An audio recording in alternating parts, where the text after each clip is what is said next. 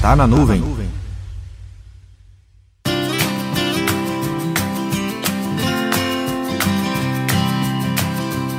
Final de ano é sempre aquela correria, independente da área que você trabalha. O sentido que fica no ar é como se tudo que temos que fazer não for feito antes de acabar o ano, não pode ser mais concluído em ano algum. Só para você ficar sabendo, existem coisas que, independente do momento do ano, ela não vai deixar de existir. Porém, existem outras que requerem maior atenção. Em geral, projetos na área de tecnologia da informação seguem um calendário orçamentário e esse, de fato, é mais complicado de ser utilizado depois da virada do ano. Existem alguns empecilhos fiscais e contábeis que, caso determinado orçamento não seja executado no ano planejado, esse recurso fica de certa forma impedido de ser utilizado no ano fiscal seguinte. Isso acaba sendo uma regra para as empresas da iniciativa privada e governo, e fica mais complicado ainda se a verba em questão é de origem de algum projeto do Banco Mundial ou algum outro órgão dessa natureza.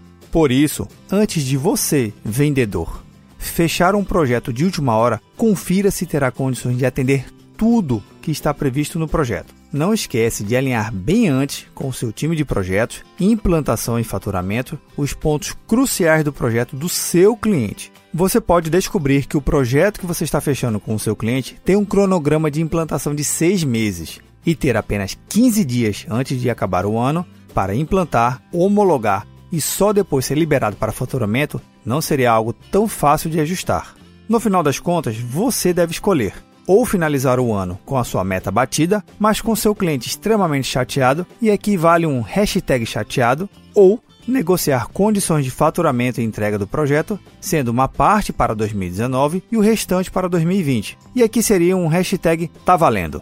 Mas Vinícius, e o orçamento restante? O que o cliente vai fazer? Novamente, é você que deve escolher. Dizer que vai entregar tudo dentro do ano de 2019 e correr o risco de não ter nem o cliente e nem o seu time felizes com você, ou você ter a consciência que tudo que foi feito foi feito para que todos juntos tenham um ótimo início de 2020. E aí, o que você vai escolher?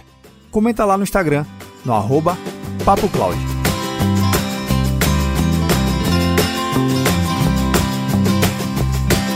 Meu nome é Vinícius Perro do Papo Cloud e esse é o Tá na Nuvem. Acesse papo.cloud para esse e outros conteúdos.